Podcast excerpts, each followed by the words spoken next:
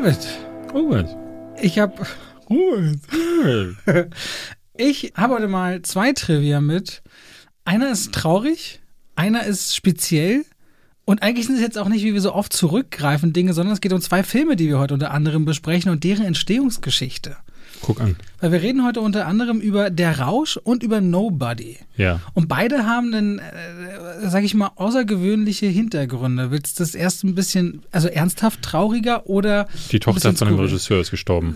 So, das zum Beispiel. Aber Ja. die Entstehungsgeschichte, also du willst gerade auf Der Rausch, der dieses Jahr den Ja. Oscar gewonnen hat als best- bester internationaler Film. Der Regisseur äh, Thomas Winterberg widmet dem Film Ida seiner Tochter am Ende des Films. Und er hat dieses Buch geschrieben, weil, oder beziehungsweise ein Stück geschrieben. Das Ganze ist ja ins Burgtheater gegangen, weil die Tochter hat ihn darauf aufmerksam gemacht, weil sie selber ein Teenager-Alter in Dänemark erzählt hat, wie viel Teenager eigentlich trinken und saufen. Und das ist ja so der Ausgangspunkt von der Rausch. Und das fand er so skurril und auch abgefahren, dass er diese Geschichte übernommen hat und diesen Film darauf letztendlich basierend entstehen lassen hat. Und Mats Mikkelsen hat in der Rausch zwei Kinder, einen, äh, zwei Söhne in, de, in dem Film. Das sollte aber eigentlich ein Sohn und eine Tochter sein. Und sie, Ida Winterberg, sollte die Tochter spielen. Und vier Tage vor Drehbeginn ist sie in einen tödlichen Autounfall verwickelt worden. Und äh, sie haben trotzdem gedreht, gedreht, aber diese Tochterrolle gibt es nicht mehr in dem Film und deswegen diese Widmung am Ende. Aber irgendwie fand ich das äh, für mich so berührend, dass ich dachte, das würde ich gerne mit reinnehmen. Genauso wie bei Nobody, weißt du, was Also ganz, ich würde nur gerne einen Zusatztrivia anheften. Ja, sehr gerne, sehr gerne. Äh, ich hatte gelesen, dass die äh, äh, Schauspieler während der Dreharbeiten häufig selbst getrunken haben. Und dass Thomas Winterberg irgendwann sagte, komm, das lassen wir bitte sein, weil äh, ne, ein Dreh ist ja nicht so, dass du die Szene spielst und dann ist sie im Kasten, sondern es ist viel Setup, es ist viel Vorbereitung und ne, wenn du bei in der ersten Szene drehst und zum Beispiel es, heißt Cut und es wird nochmal alles auf Anfang umgestellt, kann das bis zu einer Stunde manchmal dauern. Und die haben in der Zeit weiter getrunken und waren dann halt äh, in, der, in der zweiten Szene oder im zweiten Take so viel mehr besoffen, dass Thomas Winterberg irgendwann sagen musste, okay, nee, das geht halt nicht, können Also wir ich, nicht machen. Ich habe gehört, Mats Mikkelsen hat gesagt, sie hätten das mal kurzzeitig angetestet, die Idee hinter dem Film. Wir reden gleich drüber, aber es hätte nicht zu ernsthaften Gelagen gekommen, wäre es nicht gekommen am Set. Ja, weil- sie haben nach Drehschluss aber gesessen und gesoffen. Das hat Ja. er gesagt. Erinnert mich übrigens an einen Drehtag, den ich die Woche hatte, wo ich beruflich in der Brauerei morgens um äh, elf schon fünf Bier trinken durfte. Die andere Geschichte, mein Lieber, Nobody. Nobody, äh, Bob Odenkirk kloppt sich ja am John Wick Star in dem Film. Kennst du, weißt du, wie, wie, wie der Film zustande gekommen ist? Nee. Der wurde selber zu Hause überfallen Ah, ja, und hat die stimmt. Einbrecher im Keller eingesperrt und war so enttäuscht von den Behörden, wie die damit umgegangen sind, und auch was letztendlich, glaube ich, den, den Einbrechern passiert ist, dass er gedacht hat, scheiße verdammt, wenn ich so ein richtiger Badass-Typ wäre, was würde ich gerne machen? Und auf dieser Idee beruht Nobody. Und das finde ich beides sehr speziell. Ich dachte, ich fange damit heute mal so an. Ich finde es ehrlich gesagt ganz schön badass zu sagen, ich sperre jetzt einfach mal die Einbrecher im Keller ein. Also das, äh, was, was willst du da, wie mehr Badass Kommt drauf an, wie so ein Haus werden? gebaut ist, wenn die manchmal so einen Zugang haben über Dass du die durch den Keller durch musst. Ne, manchmal gibt es ja so Garagen, die durch Ja. den Keller erst gehen. Und wenn du es da früh genug raffst, dann hast du so einen Lockdown-Mechanismus. Kann schon sein. Ja. Und damit herzlich willkommen zu zwei wie Pech und Schwafel der 20. Episode. Wir sind immer noch da. Wir sind immer noch, ich will nicht sagen frisch. Mein Tag war heute schon lang. David ist, glaube ich, auch generell lidiert etwas. Ich bin super abgefuckt gerade, weil ich halt einfach, das Wetter ist so schön. Eigentlich sollte heute mein Flug nach Mallorca gehen. Meine Freundin dreht ja da gerade einen Film und ich sollte sie am Set besuchen. Und jetzt sitze ich zu Hause mit Krücken und einem eingegipsten Fuß und ich bin nur noch am Abkotzen. Es ist wirklich schrecklich. Meine Achillessehnenentzündung hat sich leider so erschwert, dass, äh, ja, es gab dann jetzt Verdacht auf Thrombose, der, der ganze, das ganze Bein ist angeschwollen und ja, jetzt muss ich zu Hause die ganze Zeit sitzen, Videospiele spielen und Filme gucken. Und jeder andere würde jetzt sagen, oh nein, das klingt ja nach einem schrecklichen Schicksal, aber ich sage euch, es ist wirklich, ich wäre lieber draußen jetzt. Also man muss ehrlich sagen, es tut mir auf der einen Seite wirklich sehr leid und auch das erste, weil wir haben die Produktion des Podcasts extra auch einen Tag verschoben und ich komme da immer in so einen äh, fürsorglichen Modus und mache dann so Ansagen, in welcher Reihenfolge wir jetzt Dinge erledigen und was Priorität hat. David hätte am liebsten dann ge- irgendwie gestern noch äh, gestern noch aufgenommen und wäre hergehumpelt in- ins sag mal, bist du bescheuert? Du nach dem Arzt legst du dich hin und dann gucken wir mal Stück für Stück, wie wir das machen. David ist immer der, der ist irgendwie so fürsorgelos, so wenig wie er für sich kocht, kümmert er sich manchmal auch. Also manchmal fasse ich mir an den Kopf, ich habe das Gefühl, muss ein bisschen mehr noch auf dich aufpassen. Ist wirklich so, ja. Ja, ja, ist halt wirklich so, ja. Ja, ja Punkt. Gut. Kann man gar nicht anders sagen. Ja. ja.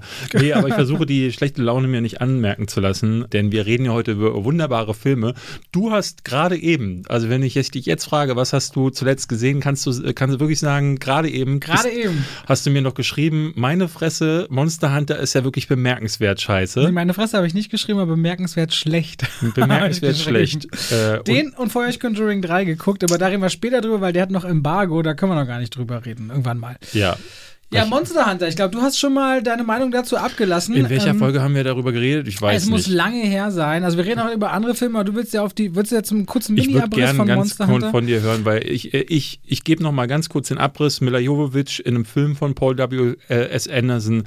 Spieleverfilmung, wir haben hier schon drüber gesprochen. Ich hatte damals gesagt, ich fand das total absurd und scheiße, weil der Film zwar ganz viel Gaming-Verweise aufmacht, aber ansonsten ein also eine Latte aus zusammengeklauten Verweisen aus anderen Filmen ist und ansonsten so ganz schwierige Drehbuchentscheidungen hat, wie zum Beispiel, dass halt Tony Jaa und Mila Jovovich sich eigentlich miteinander nicht unterhalten können, was ich nicht verstanden habe, weil es keinen Sinn ergibt und 20 Minuten dann einfach nur Gestammel passiert. So, was also, sagst du? Äh, ja, also diese ganze Story, so eine Soldatin, die innerhalb von drei Sätzen erstmal irgendwie, wenn sie ihre anderen Soldaten als Anführer sagt, los Ladies, kommt in die Gänge und die sagen dann, also wenn sie es sagt, klingt es immer noch nach einer Beleidigung und das, obwohl sie eine Frau ist, denke ich mir schon so, und das war das Geräusch, als ich mir an mein Gesicht geschlagen habe gerade. Und das, und dann kommen sie durch irgend so ein wirklich Wahnsinn, also das ist der schlechteste animierte Sturm seit der Sturm, nee, der Sturm war sogar gut animierter Sturm. Also durch so eine, so, so eine Gewitterwolke in der Wüste landen sie in einer anderen Wüste und dann gibt es da Riesenviecher und du weißt die ganze Zeit, was wird passieren. Es sieht richtig grütze aus und vor allem tat es mir richtig leid in allen Kampfsequenzen. Es gibt auch so zwischen Tony Ja und Mila Jovovich so Dinge. Ich habe es versucht zu zählen, aber es mindestens 30 Schnitte in 10 Sekunden.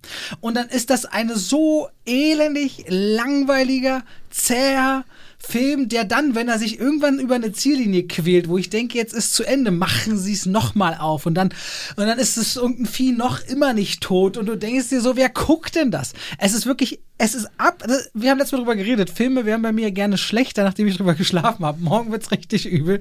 Das ist ein richtiger Kackfilm. Also, der ist, ich habe mich auch so gefragt, okay, wer mag das jetzt noch? Ich habe die Pressekollegen natürlich beobachtet, so ein bisschen, wenn sie rauskommen, was sie so sagen. Und dann versuchen sie ja immer noch irgendwie freundlich zu bleiben. Aber das geht nicht. Hier sind deine Affen- und Drehbuchvergleiche richtig gut, weil das, es, kann, es kann kein Drehbuch sein. Ich hätte auch überhaupt keinen Bock, das Spiel oder die Spielereihe dahinter zu sehen. Ich würde auch nach dem Film nicht glauben, dass das eine Erfolgsspielereihe ist, die nee, dahinter weil du ja davon auch nichts mitbekommst. Ne? Die Hälfte davon spielt in der Wüste und ein bisschen unter der Erde, aber von dieser, ne, dass du so, ähm, ne, nehmen wir mal als Beispiel Avatar, ne? also als der äh, eröffnet und äh, dir das erste Mal so Pandora zeigt, dann weiß James Cameron einfach ganz genau, wie er das zu inszenieren hat, wie er so eine Faszination erzeugt, wie er aber äh, auch irgendwie dieses Gefühl rüberbringen möchte von, oh, neu, oh, Kreatur hier, Pflanze da, bioluminisierend, äh, nachts wird's hell. Und hier ist einfach ein geiles Worldbuilding. Ja, hier ist einfach kein Worldbuilding, es ist einfach nur, ähm, guck mal hier Wüste, guck mal hier ein bisschen äh, Pflanzen, da ist ein Viech, was zwei Köpfe, Köpfe mehr hat, damit, äh, damit ist es halt ein Monster und das ist zu wenig, das, das reicht und irgendwann nicht. kommt noch äh, Ron Perlman dazu, der, das funktioniert für mich so gar nicht. Ja. Also das ist so, ziemlich, also Ron Perlman ist cool, aber steck ihn doch nicht in eine 60-Kilo-Rüstung und dadurch sollen die Zuschauer denken, er hätte auch noch 60 Kilo Muskeln. Das funktioniert nicht. Ja, Jetzt, die Perücke, Ding, die Perücke war das Beste. Ja, das ganze Ding ist von hinten bis vorne. Ich habe wirklich, ich habe gedacht, okay, das, das kann nicht euer Ernst sein. Die Effekte sehen so schlecht aus. Wirklich, einer der schlecht animiertesten Filme seit langem. Und jetzt kann man sagen, ja, der lag ja ein bisschen in der Schublade. Nee, ist keine Entschuldigung. Was soll der gekostet haben? Budget. 60 Millionen? Mhm. Wofür denn 60 Millionen? Haben die jedem Sandkorn einen Dollar gegeben oder was? Ich weiß es nicht. Na Jeder gut. Gehirnzelle von Mila Jovovich. Nein, Mila Jovovich. Haben sie eine Million Ich sage ja immer, als ich sie kennenlernen durfte, sie war die allerliebste und bodenständigste, aber das ändert ja nichts daran, dass sie so viel Ja, du, aber das aber entschuldigt mit, halt ja, einfach gar nichts. Ich meine, ihr Ehemann und sie, sie haben hoffentlich eine richtig tolle Zeit beim Filme drehen. Das wünsche ich den beiden, wenn sie schon so schlechte Filme teilweise machen. Das ist so ein bisschen so diesen Vergleich, den, den hast du ja schon manchmal gezogen und es ist irgendwie ne, wenn du Automechaniker werden willst, aber eigentlich gar keine Autos zusammenbauen kannst, aber du bist der liebste Mensch der Welt und dann kauft, kauft jemand anders das und dann fällt dir dieses Auto an der nächsten Ampel auseinander, dann sagst du ja nicht, oh Mann, aber der Automechaniker war so lieb, ich kann dem jetzt nicht böse sein. Ich habe mal mit jemandem telefoniert, der meinte so, so diese Art Filme, dass, äh, ich habe mit ihm darüber geredet und erzählt ihm, dass er meinte, weißt du, wie es klingt, Robert? Und ich so, wie denn? Wie so ein Teebeutel, den man nochmal aufgießt. Es riecht irgendwie nach Tee, aber mehr ist auch nicht. Hä? Verstehst du das nicht? Nee, null. Nee, wenn jemand sagt so Monster und es geht aufeinander und richtige Kloppe, dann gibt es einfach richtig gute Filme. Wir haben ja letztens darüber mhm. geredet. Und dann gibt es eben diesen Verschnitt wie Monster Hunter. Und das ist so diese, dieser, dieser leichte Duft von irgendwas liegt in der Luft, aber so. mehr kriegst du auch naja, nicht du hast als ja, das. Du hast ja auf jeden Fall, du hast so diesen Schokoladengag, den, den gab es schon in Stargate. oh, der Diese ist- Selbstverarztung, das gab es schon in äh, Rambo 3. Es gibt unzählige Verweise auf bessere Filme, die du alle schon mal gesehen hast. Und irgendjemand dachte, und ich nehme an, es war Paul W.S. Anderson, ähm, er schmeißt das mal alles zusammen. Ja, ganz viele Teesorten, die aber schon ewig zusammenlungen, wenn wir mal beim Tee bleiben wollen. Und dann schmeckt es irgendwie schon, es, es duftet noch halb nach Tee, aber es ist halt keiner. Es ist halt einfach nur Schrott, der zusammengemixt wurde. Aber ähm, ich weiß gar nicht, kommt, ist der jetzt schon auf Video on Demand irgendwo also, ja, verfügbar? ab dem 1. Juli im Kino. ich habe den irgendwie, ich glaube, bei PlayStation kannst du den schon kaufen. Keine, ich weiß es nicht. Ab 1. Juli, Leute, im Kino. Mal gucken. Vielleicht wollen die ja Sponsoren unserer Folge dann werden. Hilfe. wie wir auch das dann verpacken. Gut, aber eigentlich wollen wir gar nicht über den Film reden. Über Nobody wollen wir reden, über Der Rausch, über Chaos Walking. Dann lege ich dir, falls du den noch irgendwann sehen solltest, mal Proxima ans Herz. Der ist so klein und sehr interessant, den habe ich noch die Tage gesehen. Und damit haben wir aber schon genug. Womit wollen wir denn anfangen? Oder hast du noch was mitgebracht, wo du sagst, oh, da will ich jetzt aber auch noch mal kurz unbedingt drüber sprechen? Nee, ich habe jetzt wirklich auch bis auf diese Filme gar nicht viel gesehen. Ich habe noch den neuen Film von Maria Schrader am Wochenende geschaut, aber da brauchen wir nicht drüber sprechen erstmal. Ähm, und ich habe mir Spiral angeschaut, diesen Book of Saw. Ja. Aber da reden wir drüber, glaube ich, wenn der. Äh, Wenn's soweit ist. Ich glaube, im Oktober soll der starten. Da reden wir dann nochmal drüber. Und über den Hook, über Nobody wollen wir noch generell über so das Rache-Genre oder ein Mensch sieht rot. Wo kommt das her? Wo geht das hin? Ja. Und was sind so die Vertreter davon? Lass doch mal über Chaos Walking Ach, sprechen. der- okay, dann arbeiten wir uns anscheinend qualitativ hoch. Mhm. Aber auch nicht weit hoch, muss man mal ehrlich sagen. naja, wir kommen ja noch über. Äh, Nee, ich äh, meine, muss jetzt, der Schritt von Monster Hunter zu Case Walking geht nach vorne, aber ist wirklich überschaubar ja, nach ja. vorne. Ich habe gesehen, du hast was vier gegeben oder so. Ja, ja. ja. Ja, äh, Chaos Walking ist seit Ewigkeiten in der Mache. Also ich glaube seit 2016 oder so drehen die daran. Ich hatte irgendwie der das, kommt äh, übrigens heute, wo ihr den Podcast hört, oder beziehungsweise diesen Donnerstag in die Kinos, wel- wel- welche auch immer schon offen sind. das ist irgendwie ein Buch von, äh, ich glaube der Typ heißt, der das gemacht hat, Patrick Ness oder so. Ja, Patrick Ness hat äh, eine Buchreihe mach, gemacht, in der geht es um das sogenannte Noise. Äh, die Menschen haben natürlich wieder mal die Erde zerstört, sprich ist so eine äh, Dystopie, in der die äh, Menschen die Erde verlassen müssen und daher versuchen, andere Planeten zu kolonialisieren. Und eine Gruppe hat einen Planeten gefunden, auf der auf diesem Planeten passiert etwas oder gibt es eine spezielle ja, Begebenheit, nämlich Gedanken werden dort sichtbar. Sprich, das Noise ist äh, so eine, das haben sie im Film so dargestellt, das ist so eine kleine wabernde Blase, die über den Köpfen ist Wie und eine da Wolke. Ja. ja so eine Wolke und darin sieht man dann Ein bisschen wie beim Holy Festival, was man dann so sieht. Wenn, da schmeißen auch mal diese Farben so hoch. Und dieser Moment, kennst du, kennst du das Holy Festival? Mhm. Und diese Farben, wenn die dann sich so absenken, hast du diesen Staub, diesen, ich, ich hatte mich Ja, jetzt ein bisschen daran erinnert, diese Farbwerte, die du man da warst noch nie auf dem Holy Festival, oder? Nö, ich habe nur Bilder gesehen Okay. und trotzdem kann ja mal das. Entschuldige bitte. Okay. Und es sieht halt so aus, als hätte da jemand so ein kleines, äh, so ein Videofeed über dem Kopf, in dem dann zu sehen ist, was er denkt. So. Und die Ausgangslage fand ich eigentlich interessant. Äh, ne? Also da kann man ne- viel mitmachen. Und die versuchen jetzt seit ungefähr, ich glaube seit 2011, da hat sich Lionsgate die Rechte daran gesichert. Eine wichtige Ergänzung ist noch, dass ausschließlich von Männern diese Gedanken Mhm. zu sehen, zu sehen sind, nicht von Frauen. Genau. Und seit 2011 versucht es Lionsgate äh, umzusetzen zu einem Film, hat dann Charlie Kaufman au- äh, angesetzt, was ich echt spannend fand. Der hat eine Version abgeliefert, die äh, dann aber nicht genommen wurde. Dann haben die sechs oder acht weitere Drehbuchautoren äh, rangesetzt, die alle dieses Drehbuch immer und immer wieder äh, umgeschrieben haben. Dann haben die eine Version davon gedreht und diese Drehfassung kam so schlecht beim, bei einem Testpublikum an, dass sie den Film nochmal stark umdrehen mussten. Das heißt, das, was da jetzt in die Kinos kommt oder auch on, on Demand, ich weiß es ehrlich gesagt nicht, wo, wo das hinwandert.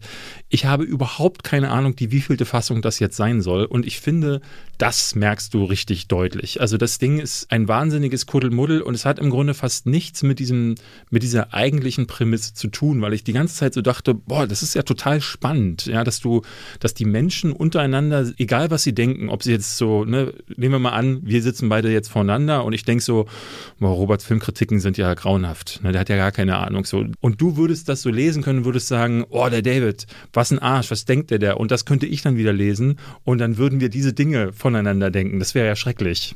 Völlig undenkbar. Undenkbar, oder? so. Und in diesem Film ist das die, die Ausgangslage und wo man, da, da hätte man alles erzählen können. Man hätte so über toxische Männlichkeit erzählen können. Man hätte über die Kraft der Gedanken und was sie anrichten können. Man hätte über die Menschheit, die sich selbst zugrunde richtet und dann irgendwo anders einen Neuanfang wagt und da ja dann wieder sich selbst zugrunde richtet, weil das scheinbar ein Kreislauf zu sein äh, scheint, dem die Menschheit nicht entkommen kann.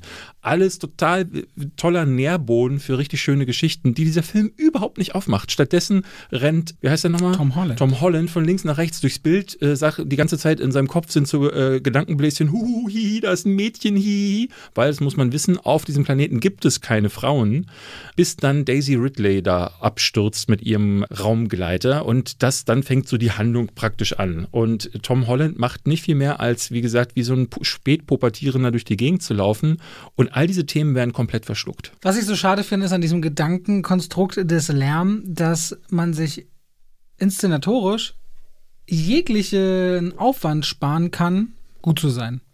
Weil wenn man normalerweise Leute etwas spielen lässt, dann sagt man immer Show, don't tell. Das heißt, mhm. eine Figur soll dir nicht erzählen, seit meine Mutter gestorben ist, bin ich so traurig. Sondern die Figur muss augenscheinlich traurig sein und du sollst nach und nach feststellen, da war ein Verlust. Ah, es war die Mutter irgendwann im Laufe des Films. Aber wenn du ständig die Gedanken hörst, dann kannst du dir das voll klemmen, weil jede Figur erstmal ständig alles Mögliche von sich geben kann und damit unterbindet es die ganze Zeit auch mit diesen Ebenen. Du musst dir vorstellen, dieser Lärm, dieser Noise, der die ganze Zeit passiert, der wird auch irgendwann unglaublich nervig, weil du ständig mit all diesen Gedanken zugeballert wirst. Mhm. Ich verstehe, dass dieser Ansatz toll ist vielleicht, um mal was anderes und in einem Buch auch spannend ist, weil man als Leser einfach sich ganz anders dann da reinversetzen kann und überlegen kann, was passiert. Aber wenn es auf dich so reingeprasselt wird in dem Film und du dich dagegen nicht wehren kannst, fand ich es persönlich irgendwann so total nervig. Tom Holland habe ich ja mal irgendwann gesagt, bin ich spannend, ob der irgendwie gegen Timothy Chalamet, so als die Youngstars in Hollywood ankommt, hier zeigt er einmal mehr, nee, das Rennen ist, glaube ich, erstmal gelaufen. Daisy Ridley wirkt leider sehr deplatziert, das hätte jeder spielen können. Mats Mikkelsen. Nee, vor allen Dingen ist sie das typische Mädchen im Hollywood-Blockbuster. Frau, Mädchen, kannst du einen Strich drunter setzen. Auf jeden Fall hat sie nicht mehr zu tun, als den Helden anzulächeln und zu kichern und damit im Grunde so ein völlig gestriges äh, Geschlechterbild ab abzugeben. Mats Mikkelsen ist immer noch der Stärkste, auch wenn er in einem schwachen Film mit seiner Präsenz noch gerade dazu dient, halt einigermaßen ein Gegengewicht aufzubauen. Aber wenn der Typ schon guckt und geht, hast du das Gefühl, der steckt mehr als in der gesamten Leistung aller anderen drin. Und was sie mit, äh, und ich spreche immer aus David Ayulu, Ayulu, Ayulu gemacht haben, ist eigentlich eine Schande, weil das ist die Figur von einem Priester, wo du richtig merkst in dem Film, die Handlung brauchst du überhaupt überhaupt nicht. Die zieht den Film künstlich lang, aber man spürt richtig, dass die bestimmt im Buch total wichtig ja. ist. Und das dient gefühlt ausschließlich dazu, um Leserinnen und Leser nachher nicht äh, dastehen zu lassen, damit sie sagen können, oh, habt ihr die Figur so gar nicht drin gehabt? Nee, eher so, dass, so als wäre seine Rolle in den, in, der, äh, in den Originalfassungen, wie gesagt, es wurde stark nachgedreht. Wie viel da äh, tatsächlich jetzt ausgetauscht wurde, ist unklar.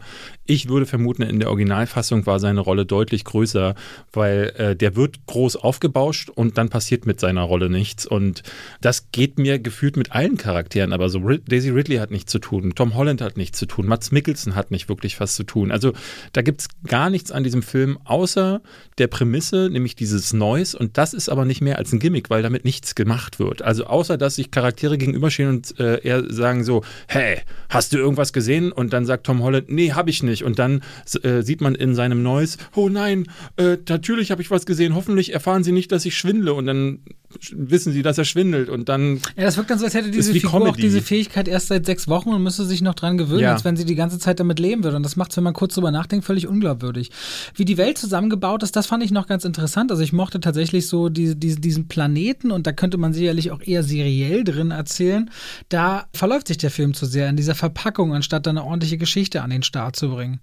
Also, Chaos Walking war für mich was, wo ich nach dem Trailer dachte, okay, das könnte viel. Also ich habe nie erwartet, dass, der, dass das ein, ein richtig starker Film wird. Aber ich war schon trotzdem arg enttäuscht nach Case Walker. Der ist dann nochmal deutlich schwächer geworden, als ich vermutet habe. Und die 109 Minuten fühlen sich auch nochmal richtig viel länger ja, Ja. Aber Tom Holland hat sich die Nase gebrochen während des Drehs. Was? Warum? Äh, Stuntman hat ihm eine reingehauen. Dann ist er ohnmächtig geworden beim Dreh, beim Unterwasserdreh, zu lange unter Wasser geblieben und äh, war noch irgendwas. Er hatte noch irgendwas physisches, habe ich jetzt aber gerade vergessen. Er hat, sich, sich Weisheitszahn ziehen lassen oder sowas und das ist auch rausgefallen. Also irgendwie gab es so ein paar. Tom Holland äh, hat ein paar mit, mitbekommen bei Case Walking und hat die Premiere von Avengers Endgame verpasst für Dreharbeiten von Case Walking.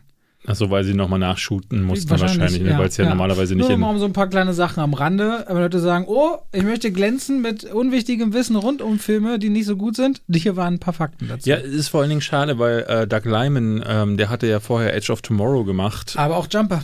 Das ist ja das äh, Problem. Du guckst bei dem die Vita und du siehst Edge of Tomorrow, aber Jumper. Du ja. siehst, du siehst, ich fand auch Barry Seal richtig stark. Den mochte Born ich gerne. auch gemacht. Born Identität. Mr. und Mrs. Smith, da scheinen sich so ein bisschen die Geister dran. Den finde ich ja recht toll. Meine Frau liebt den. Ich kann mir nicht vorstellen, dass du Mr. und Mrs. Äh, Smith magst. Doch, oder ich fand doch? ihn nicht schlecht.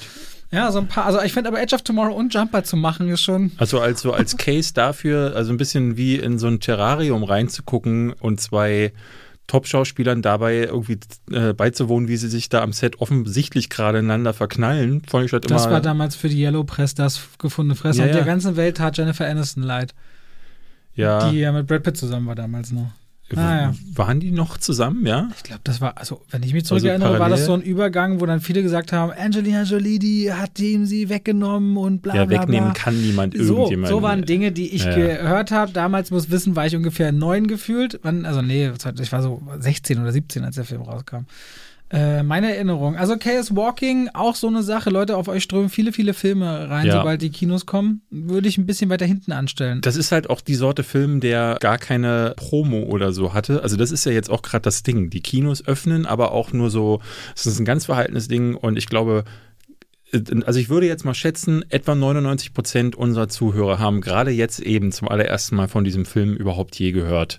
Da kann man sich jetzt den Trailer sicherlich mal antun, aber dadurch, dass der auch in den USA, ne, der kam, ist ja komplett in die Pandemie äh, drüben auch äh, rein released worden. Ähm, keine große, da ist ja nichts rübergeschwappt. Ne? Und wenn man sich nicht gerade wie wir mit den Trailern beschäftigt und da alles von guckt oder dann auch immer mal so diese Produktionssachen verfolgt, dann wird man das gar nicht mitbekommen haben. Deswegen, wenn's, wenn du nicht gerade Kong vs. Godzilla oder Quiet Place bist, die jetzt auch so Medienbass bekommen und wo die Studios so ein bisschen Geld reinpushen. Aber ich glaube, so bei allen anderen ist das gerade sehr verhalten, habe ich das Gefühl es gibt einfach nicht auch die Slots. Es gibt eine, eine, bestimmte Anzahl von, von Kinosälen, es gibt eine bestimmte Anzahl von, weiß ich nicht, Pressevorführungen ja. und Trailer-Slots und so weiter und so fort. Und jetzt stehen sich alle erstmal ein bisschen im Weg. Deswegen wird es, also für mich würde es sehr viel mehr Sinn machen, tatsächlich genau solche Filme ähm, direct äh, to Video äh, dann ja, aber zu vielleicht releasen. wollen die die auch nicht haben. Also wenn ich überlege, The Tomorrow War, Amazon hat sich den Also sorry, aber Netflix, also mir zu sagen, dass Netflix das nicht haben will, die wollen alles haben. Also ich glaube, wenn ich jetzt auf Toilette gehe, da was, da, äh, da was, was abseile und das drin. filme äh, und sage, hier Netflix habe ich im Angebot und dann sagen die, ja komm, hier hast du eine Million. Das ist, also so würde das Warum ablaufen. Warum machst du das nicht, David? Weil ich nicht richtig laufen kann. Ach so. Was wolltest du gerade sagen mit Tomorrow War? Nee, ist, äh, nee ich meine, nee, nö. Ach, ich will jetzt gar nicht über. Ich freue mich so, dass Kino vor der Tür steht, dass ich gar nicht über Streaming reden will. So, ja. ist jetzt meine Meinung. Okay. Zumindest für heute. Wir haben noch Der Rausch und Nobody. Zwei Filme, wo ich echt gespannt bin, äh, was du sagst, vor allem. Lass doch über bei Mats Mikkelsen bleiben und bei Der Rausch. Mhm. Der Rausch hat mhm. dieses Jahr den Oscar gewonnen als bester internationaler Film und äh, erzählt die Geschichte von, von einem Lehrer, also Martin, der an einer Schule läuft nicht so richtig mit der Klasse irgendwie so die Luft raus aus dem Job und auch zu Hause so die Kinder und mit der Frau, da merkt man schon, die haben auch schon lange nicht mehr das gemacht. Das ist übrigens das Paradebeispiel für Show Don't Tell. Die Frau hat die, guckt die ganze Zeit in die Kamera und du siehst von Anfang an, da ist was im Busch. So, und ich dachte die ganze Zeit so, Mann, Leute, redet doch mal miteinander, ne? Und das ist so, das ist richtig gut geschrieben. Und Martin geht es nicht nur alleine so, er hat auch so drei Freunde im, Kolleg im Kollegium, die auch so, die treffen sich immer und dann kommt so die Theorie auf, die tatsächlich von einem norwegischen Philosophen existiert, der Mensch sei durchschnittlich mit 0,5 Promille zu wenig im Blut Alkohol am Leben. Und er meine, wenn du ein bisschen trinkst, und das kennt ihr vielleicht, diese Schwelle, wo man sagt, oh, jetzt bin ich angeheitert, aber auf dieser Schwelle bleibt man. Man geht nicht drüber, man besäuft sich nicht, man geht nicht drunter. 0,5 Promille, dann wird alles so, da wird man ein bisschen mutiger, die Sachen sind leichter, Wahrheiten tun nicht mehr so weh, Wahrheiten auszusprechen fällt einem leichter. Irgendwie das Leben macht mehr Spaß. Das ist der Ansatz. Und darin, genau in dieses Experiment geht dann der Rausch rein. Diese vier Männer, die gucken, was das am Leben ändert. Und es wird tatsächlich erstmal alles besser. Und der Film war eigentlich auch darauf angelegt, es dabei zu lassen. Aber dann haben sie beim Drehen gemerkt, ja, oder beim Schreiben, ein bisschen ernster müssen wir schon werden. Natürlich gibt es dann auch so ein paar Kehrtwenden. Aber der Film ist aus meiner Sicht dann richtig, richtig gut, wenn er diesen unglaublichen Spaß daran hat, dass sie sich so ein bisschen betrinken, dabei aber nie so kindlich naiv werden, sondern tatsächlich tatsächlich so eine gewisse Leichtigkeit im Leben entwickeln. Natürlich wird das irgendwann eben ein wenig ernster, aber gerade bei den Möglichkeiten, auch die Tonalität, die der Film am Ende aufmacht, das will ich überhaupt nicht spoilern und deswegen auch darauf nicht weiter eingehen, hätte er aber ganz klassisch irgendwo hingehen können, findet aber, wie ich eines finde, der schönsten Enden, die ich seit langem gesehen habe und mit einem Mats Mikkelsen, wo ich auch wieder so dachte, was für ein toller Schauspieler. Ich mochte den Cast aber auch insgesamt und der Rausch ist so eine gar nicht mal so kleine Nummer, weil er so viel Bass durch den Oscar bekommen hat, aber ein richtig feiner Film, wo ich sagen würde, wer jetzt ins Kino geht, einfach um Kino zu erleben, aber nicht wegen dem ganzen Blockbuster-Elementen, sondern sagen, sagt, ich mag Geschichten auf der Leinwand erleben. Das ist eine schöne Geschichte die ich auf der Leinwand gerne auch nochmal gucken würde. So ging es mir zumindest. Das mit dem Ende habe ich ganz häufig gelesen und ich bin überrascht gewesen. Achso, ich habe keine. Kam das oft vor? Ich habe das nicht öfter. Ich habe das ganz häufig in anderen Kritiken gelesen, äh, die geschrieben haben, eins der schönsten Enden, äh, bla bla bla. Und ich muss sagen, beim Ende war ich sehr überrascht, ähm, dass es mir gar nicht so ging. Nicht, weil ich das Ende schlecht finden würde, sondern ich fand es äh, gut dafür, dass was es war. Aber es ist kein Ende, das auf einer leichtfüßigen ähm, Note oder so endet, sondern es entlässt dich mit einem hochgradig ambivalenten Gefühl, meiner Ansicht nach. Ja, das kann man total doppeldeutig lesen. Aber mit einem Entschuldige. Und es kann man sehr doppeldeutig lesen. Er fast sogar äh, hat überwiegt für mich die tragische Note beim Ende, muss ich äh, gestehen. Dadurch habe ich äh, ist mir das Ende so ein bisschen vor allen Dingen das Schlussbild ist mir im Halse stecken geblieben eher. Also das was du was das was, das, was die Bilder transportieren und ich weiß, äh, jetzt gehen wir schon so ein bisschen ins äh, Spoiler Territory und ich ärgere mich so ein bisschen, dass wir nicht einen Spoiler Talk hier haben, aber die also die Bilder transportieren mehr als das ähm, oder was anderes als das, was man zum Teil reinlesen kann. Aber das ist die große Stärke von der Rausch, wie ich finde. Ich glaube, es ist ein sehr ambivalenter Film der äh, manchmal schwarzhumorig ist äh, und äh, oder immer wieder auch sehr einfühlsam und dann aber auch wieder, ne, wie du sagst, ne, hat äh, sehr äh, sehr leichtfüßige Momente, aber diese leichtfüßigen Momente sind eigentlich mit so einer inhärenten Tragik versehen. Aber ich finde, dann fühlt sich das Leben ja oft am meisten nach Leben an, wenn nicht alles gut oder alles schlecht ja. ist, sondern wenn du feststellst, ey, es gibt Hoffnung und Dinge, die auf, auf die kannst du zählen, aber es gibt auch berechtigte Ängste und Sorge, etwas zu verlieren oder etwas zerstört zu haben. Und der Rausch kommt ja an so einem Punkt, wo ich, wo so ein, wo einfach so eine, so eine, so ein, so ein, so ein, so ein süßes Gefühl mitschwingt. Bittersüß. Ja, aber ich sehe das Süße, weil ich gedacht habe, okay, das ich hier sehe wird, das Bittere. Ja, genau. Und das unterscheidet uns wahrscheinlich ja. auch. Daran dachte ich jetzt gerade. Es ist ja auch gar kein Vorwurf, aber ich dachte, okay, das wird bitter. Und auf einmal kam was Süßes. Und das hat mich so überrascht, weil ich dachte, daran habe ich nicht geglaubt. Und es wirkte auch nicht irgendwie so hindrapiert, äh, um, um mir dieses Gefühl so einfach reindrücken zu wollen. Da müssen wir gleich nach dem Podcast ich, mal drüber ja. sprechen, weil ich weiß, welche Szene du meinst ja. und ich bin der Ansicht, dass das nicht süß gemeint ist weil es ähm, auch da, ne, das, das Süße an diesem Moment ist eigentlich meiner Ansicht nach was Tragisches, weil es die Realität daran ist nicht süß ihr, ihr, seht schon, da kann man sich, und das ist eigentlich das Gute. Ich glaube, wenn man mit einem guten Weinchen und 0,05 Promille äh, sich. Können wir machen. Wenn meine Frau und ihre Mutter, also meine Schwiegermutter, gehen ja immer dienstags ins Kino, jetzt geht's bei wieder los und die sagen, der Rausch ist dran, kann ich ja Bescheid geben, dann gucken wir zu viert. Lass uns das gern machen. Es ging aber zur Abwechslung mal nicht um dich, sondern ich wollte es gerade den Zuschauern irgendwie äh, äh, sagen. Ich wollte sagen, dass wir beide mit 0,5 ja, Promille den nochmal gute Idee. Aber mit 0,5 Promille. Ja, ja, lass das machen. Okay. Und äh, wie viel, was muss man eigentlich trinken? Im Film ist es ist immer ein so, bisschen dass mit sie so. Körpergewicht und so, weil ich müsste ungefähr, sag mal, ich glaube, ich müsste so 0,7 bis 0,8 Liter Bier und du müsstest vielleicht ein 0,9 Liter Bier oder sowas trinken. Oh, Nee, ich habe ja mehr Körpergewicht als du wahrscheinlich. Nee, wir müssen beide so anderthalb große Bier trinken ungefähr. ja, ich wiege 100 Kilo. Wir müssen beide ungefähr anderthalb Bier trinken. Ja. Na gut. Äh, Und da, da finde ich, wenn man dann da rauskommt, ist es ein Film, der, das finde ich so spannend, er macht nicht nur gute Laune, aber auch, und er äh, macht ganz, also er löst ganz viele Gedankenprozesse aus, die man hinterher wunderschön besprechen kann. Und das ist, glaube ich, besonders spannend, wenn man 0,05 Promille drin hat. Auch diese Ausgangsthese finde ich interessant. Überhaupt auch dieses Thema, dass in Dänemark, und das scheint ja wirklich ein Thema zu sein, irgendwie Alkohol so eine richtige, so ein richtiges Problem zu sein scheint. Unter Teenagern auch vor allem. Ähm, und das wird, der, der Film ähm, ist immer auf diesem ganz schmalen Grad, wo Alkohol fast schon glorifiziert wird und wo das dann auch ein bisschen in diese, auf dieses Level gehoben wird, wo, wo man fast so ein fa falsches Bild vermittelt, so Alkohol macht alles besser, ja, und dann kriegt er aber dann doch die Kurve oder hält das irgendwie immer auf diesem Mittelmaß. Also es ist ein ganz toller Balanceakt. Ich will gar nicht wissen, wie lange die da am Drehbuch gesessen haben, um das auszumitteln. Und es ist getragen von wirklich tollen Schauspielleistungen. Ich finde, Mats Mikkelsen war ewig schon nicht mehr so gut. Obwohl die haben immer die, gut die ist. haben auch die Jagd zusammen gemacht zum Beispiel. Ja, den fand ich auch brillant. Ja.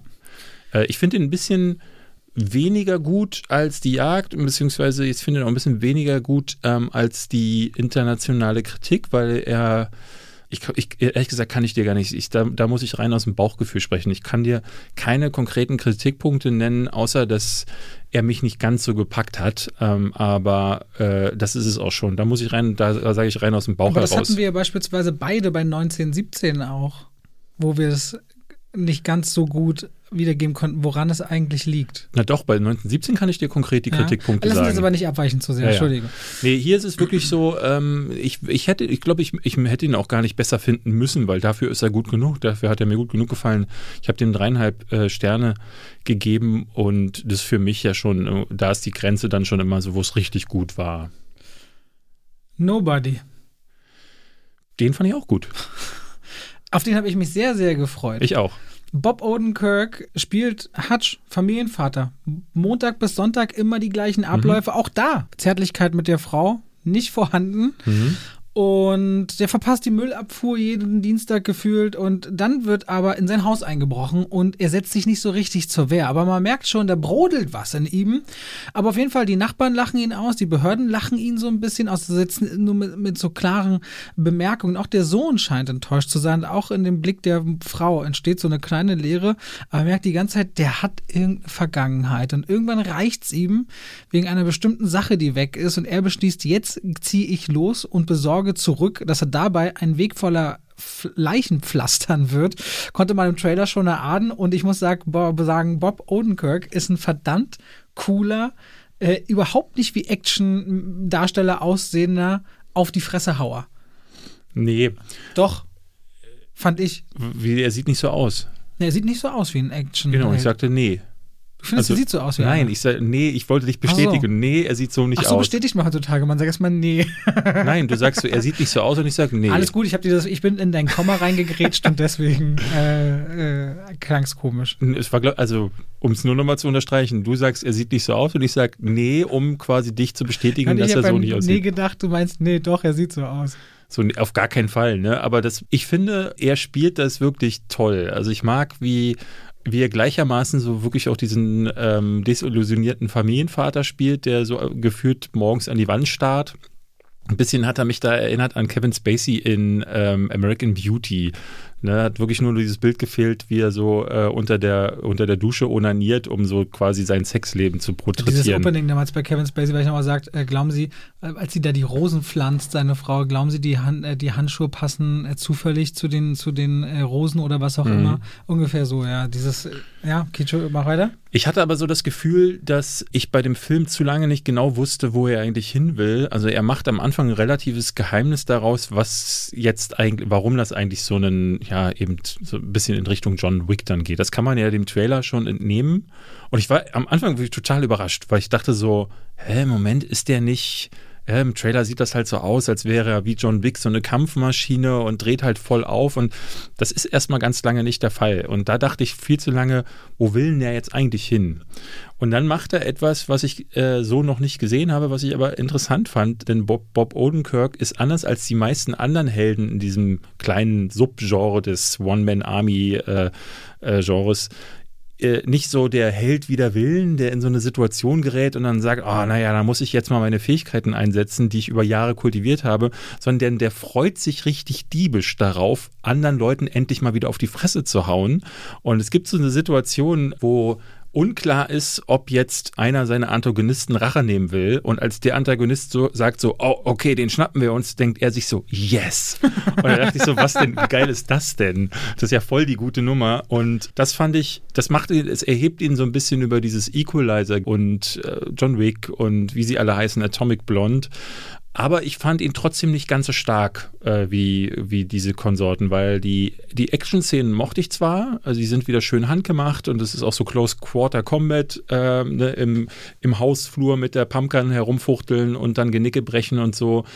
Aber zum Beispiel äh, gegen Ende wird es fast comichaft und das äh, äh, fand ich dann nicht ganz so geil und es ist auch so, gleich die erste Sequenz, ähm, man sieht sie im Trailer, kann man die erkennen, da ist er in einem Bus, die war ganz weird weil er, äh, weil im Laufe dieser Sequenz kriegt er übelst viel auf die Fresse. Und ich dachte die ganze Zeit, das ist irgendwie aber nicht so eine, also das ist weit weniger kathartisch, als ich mir das erhofft hatte. Ne? Weil wenn John Wick dann endlich mal loslegt oder so, dann ist das so in Zeitlupe und dann bricht er mit dem Hammer seinen Boden auf und dann tötet er in einem Club tausend Leute. Und hier ist es aber so, du denkst du so, Moment, äh, dem wird ja fast alles gebrochen. Was ist da los? So. Und das habe ich nicht so ganz, also tonal ist der sehr uneben. Also äh, ich finde es ja eigentlich gut, wenn sich vom äh, üblichen äh, einerlei so ein bisschen entfernt wird, aber das habe ich nicht. Äh, es war, ich war da viel zu, ich hatte auch viel zu häufig ein Fragezeichen über dem Kopf. Also ich habe genau das gemocht, was du gerade kritisierst, dass es so gegen den Strich gebürstet ist, dieser Film und diese Figur auch. Und ich auch wirklich Lust habe, mehr zu sehen von dieser Figur, wo auch immer das hingehen könnte. Dieser comichafte Faktor, von dem du redest, der ist unverkennbar da. Und der ist eigentlich auch nicht zu vereinbaren für das Publikum, die sagen, ich will jetzt so einen John Wick-Film. Und da ist der Trailer, muss man auch sagen, der Trailer ist drauf geschnitten, dass du denkst, ich kriege jetzt hier diese One-Man-Show. Ja. Und das bekommst du nicht. Du bekommst was anderes Cooles, wie ich finde. Aber ich kann verstehen, wenn man sich in das Licht geführt fühlt und dann sagt, ja, ist jetzt aber nicht so, wie ich dachte oder wollte. Mhm. Ich glaube aber, dass sich der Film, so wie er eigentlich ist, richtig schwer in einem Trailer in dieser Tonalität ver vermarkten lässt. Ja, ja, ich, ich ja.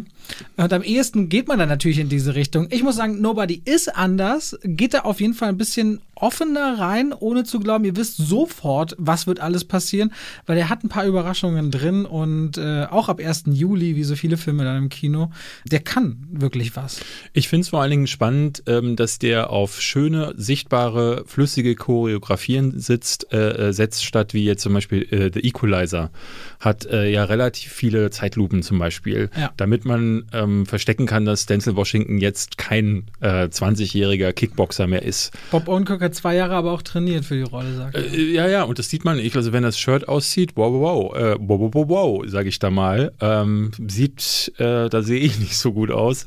Was fand ich zum Beispiel wirklich gut? Ich mag, dass so dieser affige Machismo, den jetzt zum Beispiel in einem Jack Reacher, da gibt es so Momente, das, äh, dafür habe ich Filme immer äh, aus diesem Genre immer gehasst wenn der Held, in dem Fall Tom Cruise, da gibt es diese eine Szene vor der Bar, wo er diese eine Dame da äh, erst beschützen will und dann greift deren Freund ihn an und dann sagt er, ich würde dir davon abraten. Und dann sagt er, ich hau dir jetzt aber aufs Maul. Und dann sagt Tom Cruise, okay, ich will das eigentlich nicht, aber du hast es so gewollt. Und er ist dabei so, äh, das kotzt mich an, ich hasse, wenn Helden so sind. Und das ist, das bricht dieser Film hier auf eine ganz clevere Art und Weise.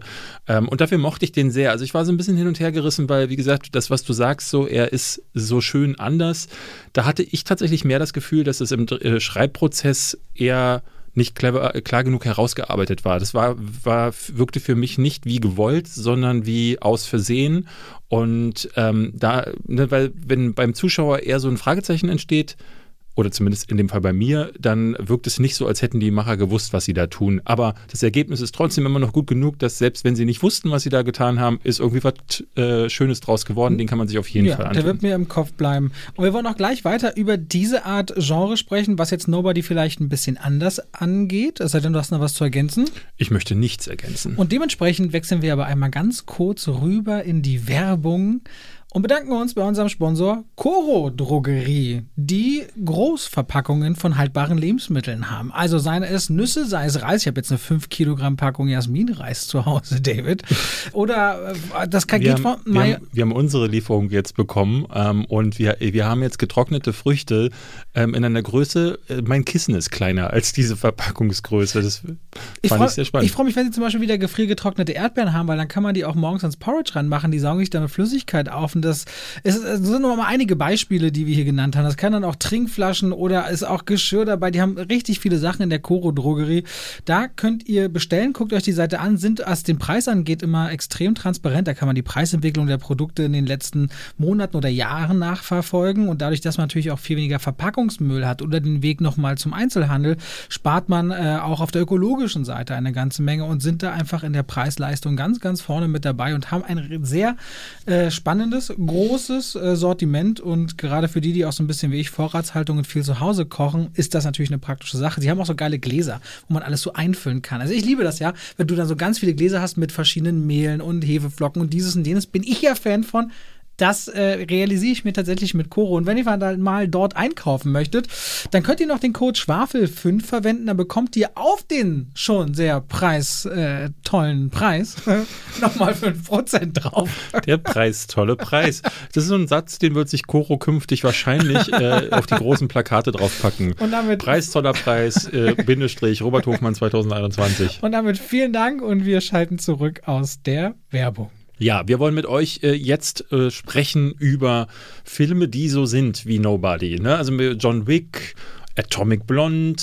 Ich habe letztens geguckt, ganz, ganz große Katastrophe, Ava. Hast du den gesehen? Nein. Mit Jessica Chastain. Nee, immer noch nicht gesehen. Boah, also kannst du dir bei Prime im Abo angucken und ist halt genau so ein Ding. Ne? Sie ist der Auftragskiller. Es ist eher so wenig, ein bisschen weniger Atomic Blonde, ein bisschen mehr sowas wie Codename Nina oder Nikita.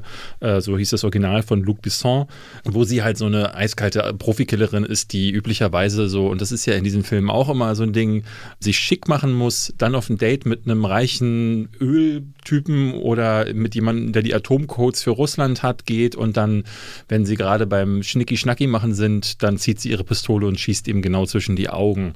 Und das ist Ava, absoluter Schrott, braucht ihr euch auf keinen Fall angucken, aber da habe ich jetzt schon ein paar Sachen genannt, ähm, wo dann tatsächlich in solchen Filmen immer wieder auch Frau, Frauen eingesetzt werden. Es gab noch diesen wie hieß denn der mit äh, Jennifer Lawrence? Äh, Red Sparrow? Red Sparrow? Ja, ja, der war auch noch so. Aber das ist eher so ein Spionage-Agenten-Thriller. Ja, aber auch so ein bisschen, ähm, ne, ne, ne, ein Mensch hat ganz besondere Fähigkeiten und setzt, äh, setzt sie ein. Also John Wick ist ja, ist zwar klarer und deutlicher, so ein, so ein Rache oder so ein, ein Mann sieht rot-Ding aber ich finde schon, dass sich da die Grenzen zum Beispiel überschneiden. Deswegen ist es mir auch so eine Vorbereitung, weil wenn du über die Historie des äh, Rachefilms schaust, dann findest du jetzt gar nicht den Ablauf genau, nee. wann ist das entstanden oder das Motiv der Rache, weil es natürlich schon sehr alt ist. Rache geht ja immer mit dem Verlangen nach Gerechtigkeit einher. Und da habe ich auch überlegt, ob das wahrscheinlich im Western-Genre, wann wird das das erste Mal so richtig groß geworden sein? Hab zumindest mir auch viele Fälle rausgeschrieben. Was ich aber wichtig fände, wäre, dass wir innerhalb des Rachefilms auch über das Rape and Revenge. Ich würde gar nicht über Rache äh, reden in dem Fall. Also, weil ja nicht alle Filme. Ja, da habe ich mich jetzt falsch vorbereitet. Weil, ja, Nobody ist ja kein Rachefilm. Nobody selbst ist. Äh, ist kein Rachefilm. Ja, das ist schon der Ruf. Na, ja, das ist richtig. Ja. Aber im Vorfeld haben wir gesagt, wir wollen über Rachefilme reden. Nee, haben wir nicht. Wir okay. haben darüber geredet, dass wir Leute, über Filme wenn wir mal über Rachefilme reden, dann bin ich vorbereitet. Wir, wir, wollen, wir wollen über Filme sprechen, die wie John Wick sind. Und John Wick ist für mich auch kein Rachefilm. Also John Wick ist für mich in erster Linie Action und es ist so dieses, dieses, ich, ich, ich kann gar nicht, also ich weiß keinen Namen dafür, aber es ist diese Sorte, es ist dieses One-Man-Army-Ding. So, ja. Das kann man am ehesten Gut. vielleicht sagen. Und davon gibt es ja, äh, gibt's ja eine wirkliche Historie. Und die hat für mich Ne, die streift ja auch so Namen wie Jean-Claude Van Damme, wie Arnold Schwarzenegger, ne? Also du, sie, die haben ja alle Filme gemacht, die so genau in diese Richtung gehen. Damals in den 80ern halt meiner Ansicht nach noch deutlich mehr also, oder deutlich weniger ähm, mit den eigentlichen Körperteilen. Ne? Also es ist weniger, heute ist Action, bedeutet halt, dass John Wick gleichzeitig auch eine Treppe runterrollen kann und währenddessen erschießt er noch zwei Leute. In Nobody Body ist es ja ähnlich. Äh, Bob Odenkirk kann gleichermaßen äh, mit seinen Fäusten richtig austeilen, aber trifft auch eine, eine, eine Fliege in den Po auf zwei Kilometer Entfernung. So und das, da gibt es schon eine ganz, da gibt es eine klar erkennbare Historie, würde ich meinen, weil für mich hat das äh, tatsächlich. Aber ich finde es auch interessant, was würdest du sagen, wenn diese Genre andere Genre streifen? Also beispielsweise nehmen wir mal ganz anders gedacht, Falling Down mit Michael Douglas. Mhm. Ist ja auch ein Mann, rastet aus gegen die Gesellschaft, weil er frustriert ist. Und das bleibt ja so der Grundgedanke, einer gegen alle. Aber mal ganz anders gedacht. Ja. Auch nicht als Held. Ja, eben. Also, und ein, ja, also äh, für mich wäre ein Mann sieht rot zum Beispiel mit Charles Bronson mhm. äh, tatsächlich der Vorgänger genau davon, von Falling Down. Ähm, bei Ein Mann sieht rot ist, ist er ja auch ein, äh, genauso wie Michael Douglas in Falling Down, ich glaube, ich ein ganz normaler Typ, der sich dann irgendwann eine, eine Waffe holt, um dann äh, nachts dann die Gangster wegzuschießen. Gab ja vor, wann war das? Vier Jahren, fünf Jahren dieses Bruce Willis Remake von Eli Roth, was eine absolute Katastrophe war.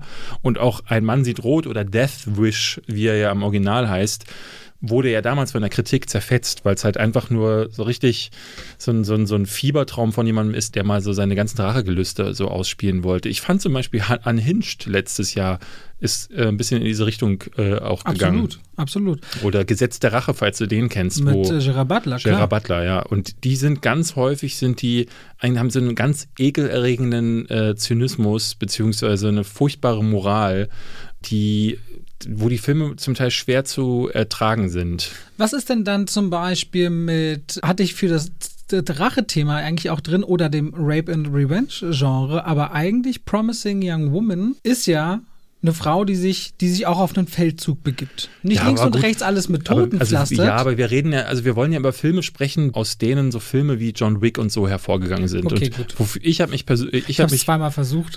Äh, naja, was keinen Sinn macht. Also was hat, es, es hat ja gar keinen Bezug. Also weil ich, ich würde noch eher sagen, man kann darüber reden, wenn man wenn man zum Beispiel zurückgeht äh, aus John Wick ich finde, man kann aus zwei Perspektiven darüber sprechen. Erstens, wie ist John Wick zum Beispiel entstanden, ähm, der für mich so dieses Genre nochmal neu belebt hat, weil ich fand, das gab es eine Zeit lang immer mal wieder hier so ein bisschen links und rechts äh, gab es zwei, drei Filme, die haben das gemacht. Aber seit John Wick entstanden ist, ist das quasi förmlich explodiert. Auch Jason Bourne war eine. Das war, wollte ich gerade sagen. Jason Bourne war für mich ja auch so der Umschwung, weil ja auch James Bond quasi in diesen Jason ja. Bourne-Stil auf einmal daherkam mit Daniel Craig und die ganze Tonalität der Reihe sich änderte nach dem Vorbild von eben mit Damon als Jason Bourne.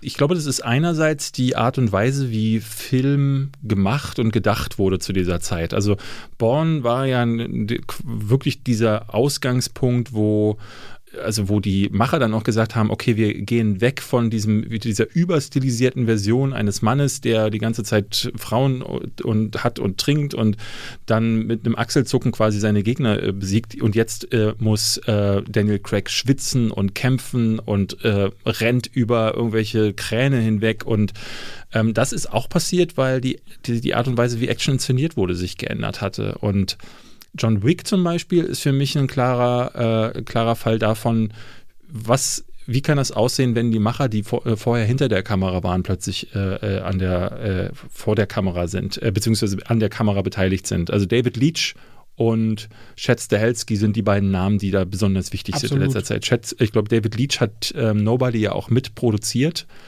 David Leach hat äh, gedreht Atomic Blonde den man da auch nennen muss mhm. in dieser Reihe. Deadpool 2 und Chad Stahelski hat den ersten John Wick gedreht, aber es heißt, dass äh, David Leach und er quasi sich die Regie geteilt haben. Und um das mal äh, zu erklären, David Leach ist seit 1995 ist der selber Stuntman, Stunt-Koordinator, Fight-Koordinator und ist zum Beispiel das Stunt-Double von Brad Pitt ganz viele Jahre gewesen. Also in Fight Club ist der zum Beispiel der Typ gewesen, der sich so einen Körper erarbeiten musste wie, wie Brad Pitt ähm, um dann in, um ihn in den Stunt-Szenen zu dubeln. Chad Stahelski war unter anderem Stunt, das Stunt-Double von Keanu Reeves viele Jahre lang, unter anderem in, in The Matrix. Die, die Matrix-Reiter kennen die sich Genau. Ja. Und äh, Leach selbst war schon ganz, ganz viele Jahre lang ist der schon Second Unit Director gewesen. Sprich, das ist immer der, meistens Second Unit sind die Action-Szenen. Äh, oder wenn irgendwie das ein Auto von A nach B fährt oder so. Also Sachen, die nicht mit dem Hauptcast zu tun haben, sondern wo irgendwie so eine nebensächliche Szene aufgenommen werden. Außenaufnahmen, totale Genau. so Geschichten, ja. Genau, das macht meistens der zweite Regisseur, der Assistenzregisseur. Und das hat der ganz viel für die Actionfilme gemacht. Also der hat die Turtles-Filme von, ähm, von Michael Bay war, Second Unit, Ninja Assassin, Dracula Untold. Also hat bei ganz vielen Effekt, aber auch Actionfilmen schon Second Unit gemacht. Und dadurch haben die das halt sammeln können, diese Erfahrung. Und, aber weil sie selber Stuntmen waren, wussten diese Jungs halt ganz genau, wo die Kamera zu sein hat, damit diese Action-Szenen irgendwie gut aussehen. Und ähm, auch was sie ihrem Star irgendwie antun müssen. Und hatten die Glück mit Keanu Reeves, dass das jemand ist, der sich halt auch wirklich auf einen Schießstand stellt und das halt übt und selber halt auch ja Kampfsport erfahren äh, äh, ist. Und dadurch haben die das quasi irgendwie ähm, mit, also ne, neben Jason Bourne und neben den Bond-Filmen sind die so diejenigen gewesen, die damit äh, quasi diesen neuen Hype losgetreten haben. Ich würde mich auch nicht wundern, wenn die große Fan von, Fans von EQY sind und den, und den äh, The Raid-Film, die ja auch in diese Richtung einer gegen alle gehen oder äh, einer kämpft sich nach oben in einem, in einem, in einem Hochhaus und trifft dabei auf schiere Wellen. So ein bisschen wie ein Tower-Defense-Game funktioniert ja auch immer Ja, so ja. dieses Genre, ne? Und wenn, wenn man so ein bisschen, ja, was wolltest du? Äh, Ne? Ich wollte auch, ich wollte einen Vertreter nennen, den ich nochmal sehr spannend finde, wenn wir über den drüber reden. Ich weiß nicht, ob du den gesehen hast, sondern nämlich Joaquin Phoenix A Beautiful Day Ja. vor ein paar Jahren. Der ist ja sehr bitter und sehr hart und auch sehr dunkel und den hat, glaube ich, haben nicht viele gesehen. Ein Mann, der quasi losgeht und, glaube ich, was Mit war das? Hammer. Frauenhändlerring aushebelt, mehr oder weniger alleine, aber auch richtig kurzen, kalten Prozess macht. Ja, genau. Das äh, gibt mehr und mehr solche Filme. Also die, ich finde, es gibt ja so Sachen wie, ne, es geht ja dann zurück in Richtung Death Wish. Äh, oder Dirty Harry ist zum Beispiel ein sehr frühes Beispiel. 1971 mit Clint Eastwood. Der Polizist, ne, der hat noch nicht mit, äh, mit den Handkanten losgehauen, aber das war jemand, der, äh, so ein Mann auf einer Mission, der gegen alle äh, sich gestellt hat. Und daraus ging dann in den 80ern dieses völlig überstilisierte äh, Bild des Helden heraus. Ne? Dann hast du Sachen wie Phantomkommando mit Arnold Schwarzenegger gehabt oder äh, City Cobra mit Sylvester Stallone. Also wo dieses Man on a Mission Ding, es wurde dann so ein bisschen versucht, in Richtung Bond zu gehen. Ich weiß nicht, ob du äh, Remo unbewaffnet und gefährlich Nein. kennst. Und äh, ne, du hattest Stallone, der, ähm, äh, äh, Quatsch, Stallone, äh, Jean-Claude Van Damme, der immer wieder das äh, versucht hat und auch richtig gute Filme. Also meiner Ansicht nach so Sachen wie Sudden Death finde ich ganz fantastisch.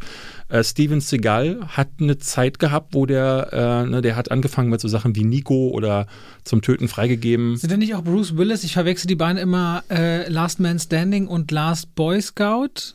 Last Man Standing hat er beide gemacht, ja. Wie- Last Boy Scout ist der mit Ist was- Damon Wayans. Okay, dann vergesse ich. Aber ist Last Man Standing nicht auch so eine Art Film? Oder ich, ich Genau, ja, Last Man her. Standing ist, ein, ist im Grunde ein, ein Remake von für eine Handvoll Dollar. Mhm. Ähm, der ja auch nur ein Remake ist von, äh, von dem Akira Kurosawa-Film, der mir jetzt, wo mir, wie ist es, war es, welcher war denn das?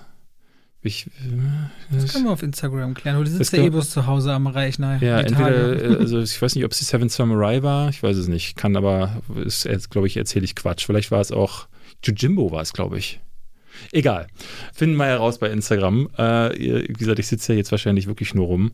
Aber ja, da hast du vollkommen recht. Äh, der, der würde auch gelten. Also es gab immer wieder diese Filme, aber ähm, es, ich habe auch im Vorfeld wirklich überlegt, wo kann man diesen Schnitt setzen? Also wo fing das an, dass so Filme, wo ein Held so wie John Wick, der so richtig krass was mit den Fäusten kann und der mit, äh, äh, ich glaube, dass ich würde am ehesten so die 80er Jahre dazu zählen. Also ich würde am ehesten so die Genese suchen bei Jean-Claude Van Damme und wie sie alle heißen, aber auch so bei, wenn du so über die American Fighter Filme redest oder Cynthia Rothrock. Also ein Film zu diesem Thema Einer gegen alle, der ganz weit weg von diesen Genre Ähnlichkeiten ist, die wir die ganze Zeit geredet haben, wo Mhm. du auch vielleicht jetzt gleich den Kopf schüttelst, ist aber für mich beim Großbären äh, der Gladiator.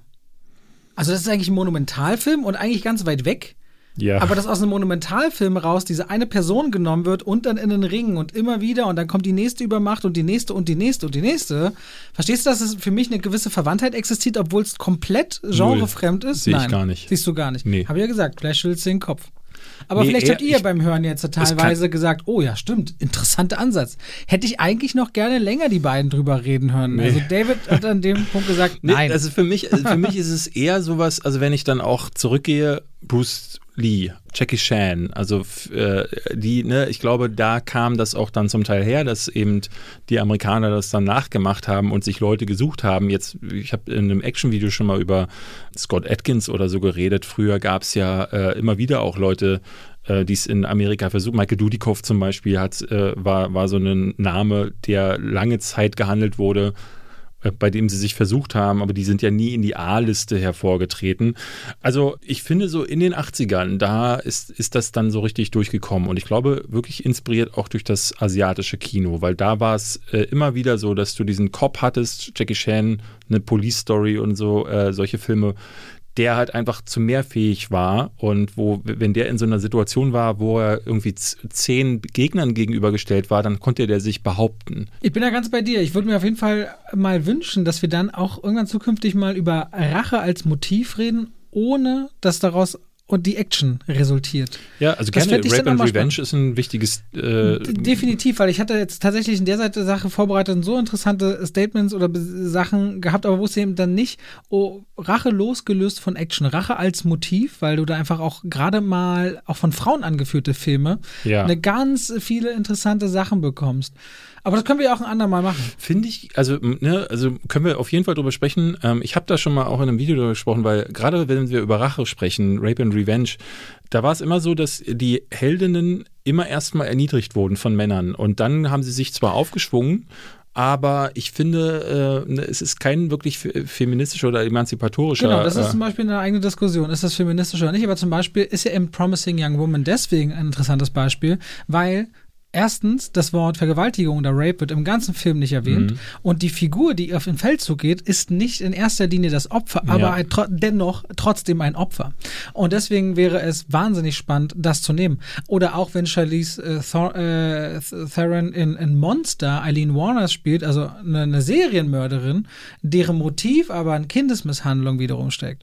Und das ist natürlich Rache oder also wenn du auch die Figuren gar nicht nachvollziehen kannst. Deswegen sage ich wahrscheinlich eine andere Folge, ein anderes Thema. Rache als Motiv mal ein bisschen auf äh, psychologisch tiefer gelegter, als jetzt sage ich bei John Wick, der Hund ist tot. Und das war das letzte Ja. Geschenk der Frau. Ja, ja. So. Natürlich ist es ein Motiv, aber ist eine andere Art der Psychologie, die dahinter steht. Und Zumal dieses Rachemotiv ja nur der Aufhänger ist in dem Fall. Es ist ja nicht der Kern des Films, sondern Ja. es ist der Aufhänger dafür, dass John Wick das machen kann, was er gut kann.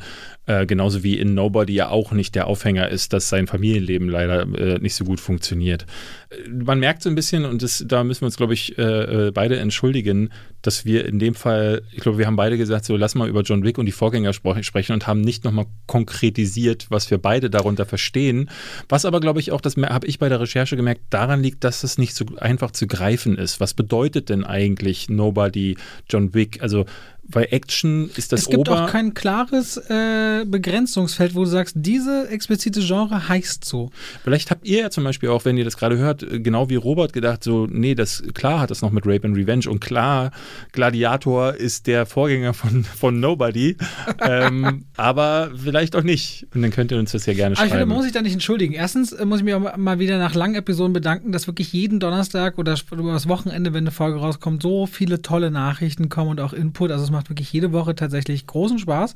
Und dass die Leute einfach sehr gerne dieses Fachsimpeln mögen und auch immer schreiben, worauf sie dadurch Lust haben, was sie sehen wollen. Und gerade Filme, wenn man große Filme oder auch kleine entdecken möchte, haben wir noch was Kleines auf dem Herzen übrigens, was David immer gerne sowieso Werbung für macht, aber wir erwähnen wollten für euch.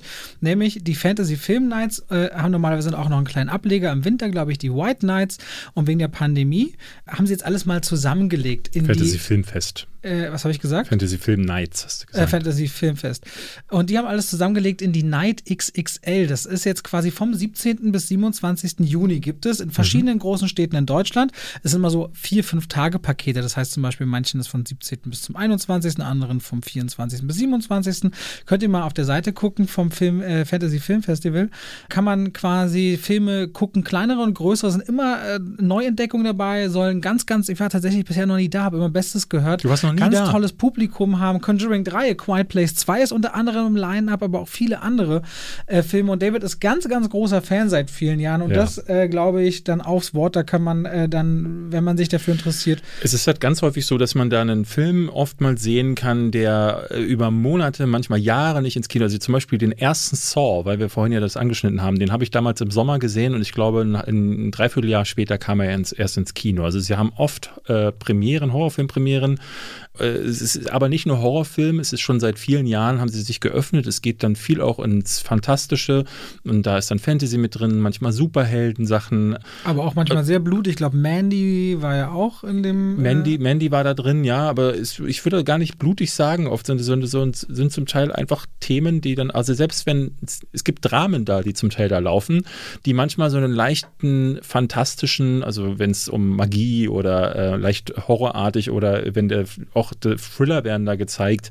Und da kann man ganz viel tolle Sachen entdecken. Ähm, es ist vor allen Dingen eine Sache, früher war das so ein Ding, Splatterhounds, also Leute, die gerne so Leute Sachen geguckt haben, wo äh, jemand mit dem Rasenmäher durch Zombiehorden läuft, die haben sich da vorher mit einem Bierchen mit ihren Freunden getroffen und haben sich da totgelacht. Es ist, glaube ich, die schönste Atmosphäre gewesen, um solche Filme zu gucken, weil ähm, nirgendwo hast du ganz viele Leute johlen hören. Ich habe da den ersten Dead Snow zum Beispiel gesehen. Kennst den du den? Den habe ich damals noch gar nicht verstanden, dass der so trashig ist und dann hätte ich voll, voll gehasst, den Film. Die, du meinst doch die Nazi-Zombies? Die Nazi-Zombies ja. im Schnee.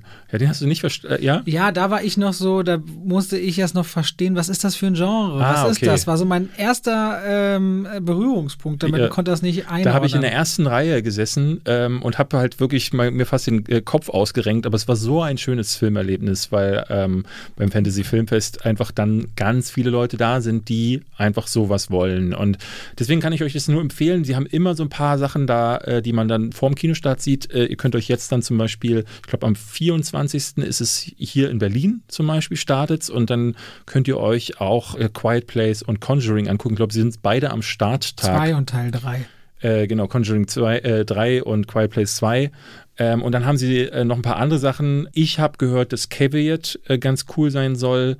Bad Hair sah sehr interessant aus. Also ihr könnt mal durchgehen, es sind viele Sachen, die werden euch vom Namen nicht, nicht, nicht viel sagen, aber ich empfehle euch, Trailer angucken. Die Fantasy Filmfest Seite hat diese Trailer auch immer auf der Seite und dann einfach mal ein Ticket oder ein Tagesticket, dann könnt ihr euch alles angucken, was ihr wollt. Und der Veranstalter schreibt auch wirklich kontinuierlich jedes Jahr und als ich dann auch mit uns mal treffen wollen, vor zwei oder drei Jahren, weiß ich noch, wo wir uns mit ihm auch getroffen haben und äh, dann sagt man so, wir haben nicht kein Geld, aber können ja. man nicht. Und das, ich muss sagen, das gibt ja immer viel, recht viele Anfragen in irgendeine Richtung, dass jemand Support oder Shoutout will, aber da schwingte immer so eine ernst gemeinte, tolle Leidenschaft mit und das finde ich, find ich ja eh immer toll. da, er weiß das auch von mir. Ich habe letztes Jahr zum Beispiel Palm Springs gesehen, die den du immer noch nicht geguckt hast. Ja, habe ich aber gerade gesehen, weil ich habe hier, während wir reden, das Line-Up von Leonine bekommen im Heimkino und da ist Palm Springs dabei und auch Bad Hair, witzigerweise.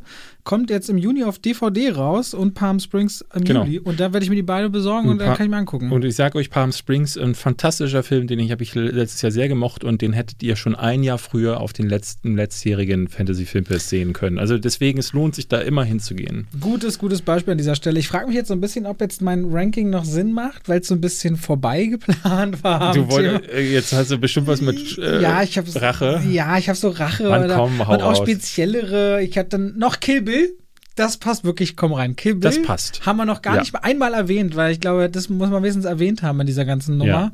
Ja, äh, ja aber ich habe eben da auch Braveheart drin, weil, weil er, das ganze Ding basiert ja, dass seine Frau umgebracht wird. Und ich fand das schon immer, als ich erstmal Braveheart gesehen habe, wie sie ihr den Kopf da abschneiden und sie da verbluten lassen. Du, du, du lässt alle außen vor. Keiner weiß gerade deinen Gedankenprozess. Du wolltest jetzt über Rachefilme? Ja, ich wollte über, keiner weiß meinen Gedankenprozess. Da draußen gibt es viele intelligente ZuhörerInnen und die haben eindeutig verstanden, was ich was will. Was willst du denn jetzt? Du jetzt wie soll die heißen? Nee, da steht die besten fünf Rachefilme. Na komm, lass uns so. das doch machen. Ja, aber das ist immer noch wieder in der gleichen Diskussion. Ist doch egal. So, ja. Aber mit wenig Rache oder mit 80% Rache oder wie machen wir das? Muss, muss ein bisschen Rache drin vor, vorkommen oder Nein, ist der Film es muss, ist es, es muss was passiert sein, was den Film auslöst? man sich recht. Ja, also tatsächlich habe ich deswegen auch aber, Braveheart, äh, Braveheart Aber Braveheart, die so. Handlung von Braveheart ja. wird ja nicht ausgelöst durch die Rache, sondern durch die Besetzung äh, Schottlands. Nee, eigentlich ist er einfach nur einer, der mit seiner Frau da zusammen und dem Vater die Frau abwirbt, ein einfaches Bauernleben führen will. Und wegen nein, Noctis, die Handlung doch, wegen ist, der, nein, die na, Handlung, doch, nein, nein, die Handlung ist ja schon vorher im Gange. Ja, nein, das sein, sein, ja natürlich gibt es immer eine Überbau ja, als Rahmenhandlung. Aber, aber er selbst wäre doch Bauer geblieben, hätte man ihm nicht seine Frau gestohlen in Hochzeitsnacht, um mit der zu schlafen und weil sie sich wehren, wird sie auch das umgebracht. Das weißt du nicht. Sein, das ist reine Hypothese. Aber von sich das aus hätte er sich aufgeschwungen zu William Wallace, ohne dass seine Frau stirbt. Dass seine Frau da umgebracht wird. Er ist ja schon William Wallace vorher Er geht durch die Reihen und du siehst in seinem Blick ab dieser Szene, dass er sagt, ich werde England vernichten wollen. Das ist das Motiv in Braveheart, ist nicht, dass die Schottland besetzen. Schottland war schon immer umkämpft. So, also das, äh, also so können wir jetzt darüber, wir können eine eigene Braveheart-Folge machen. Okay, schaltet so. auch nächste Woche wieder ein zur Braveheart-Folge. Wollen wir das jetzt noch machen oder nicht? Ich habe auch Rocky 4 drin. Wenn du schon vorher alles verrätst. Ich verrate doch alles Rocky nicht vorher. 4 ist kein Rachefilm. Lab, was, was ist da absoluter Quatsch? Also wenn du sagst, sagen, was wenn, wenn, du sagst, dass Rache ein Motiv im Film ist, können okay. wir das machen. Aber wenn, ich, wenn du sagst, dass Rache den Film auslöst, Bullshit. Bin ich ich habe auch noch gar nichts gesagt. Ich habe ich hab ich gesagt, ich habe gesagt, die besten fünf Rachefilme, da hast du für dich erstmal behauptet. Also wenn du, die, das muss wenn auslösen. du Rocky, Rocky 4 Fans, Rocky 4 als Rachefilm verkaufen willst, dann kommen die vorbei und boxen dir wie Apollo Creed ins Gesicht. Das habe ich dir überhaupt noch nicht bestätigt, dass es das auslösende Element sein soll. Ich habe gesagt, lass es uns bleiben. Das ja, führt an Ziel vorbei. Und du hast gesagt, nein. Und jetzt haben wir den Filme Salat. Jetzt muss ich mich entschuldigen, weil ich wusste, es wird Mist werden. Verstehst du? Das ja. ist das Problem jetzt hier. Ich trinke mir mal erstmal einen Hauptsache, Drink. wir haben KB genannt. Können wir jetzt aufhören für heute? Ja, machen wir. Gut, es hat Spaß gemacht. Ich hoffe, ihr habt gelacht. Wenn nicht, geht Dann zum nicht. Lacharzt. Zum Lacharzt. Ich gehe jetzt, ich ziehe zum Fußarzt. Gut. Tschüss. Tschüss.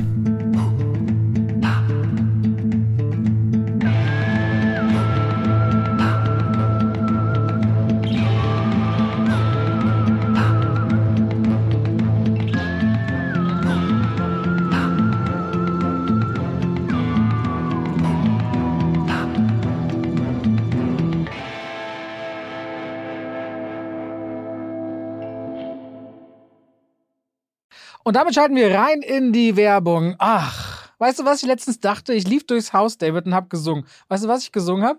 David ist der beste Freund der Welt. Das mache ich morgens, aber wenn langsam Mittagszeit ist und ich was kochen will aus guten Zutaten, die lange haltbar sind, Aha. dann gehe ich durchs Haus und singe Oh Coro mio. Oh, Coro mia. Mhm.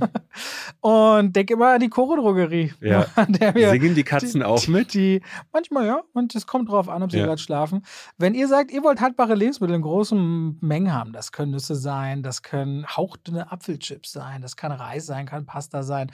Ich habe, auch wenn ich Salate mache, immer schön so Zuckermais aus der Dose, ob wieder Erbsen, Kichererbsen, wenn ich Hummus mache, leckere Tahini. David, es gibt so unglaublich viel bei Koro. Ich habe jetzt auch deren Teller bestellt. Die haben schöne Teller und deren Edelstahlpfannen sind richtig gut. Ich habe damit schon zubereitet. Also immer wieder was, was, Neues zu entdecken. Die haben Teller und auch Schüsseln. Auf jeden Fall, schaut euch bei der Koro Drogerie gerne mal um. Da werdet ihr fündig richtig gute Zutaten zu einem fairen Preis, wo ihr auch immer sehen könnt, wie sich der Preis entwickelt hat über die letzten Jahre.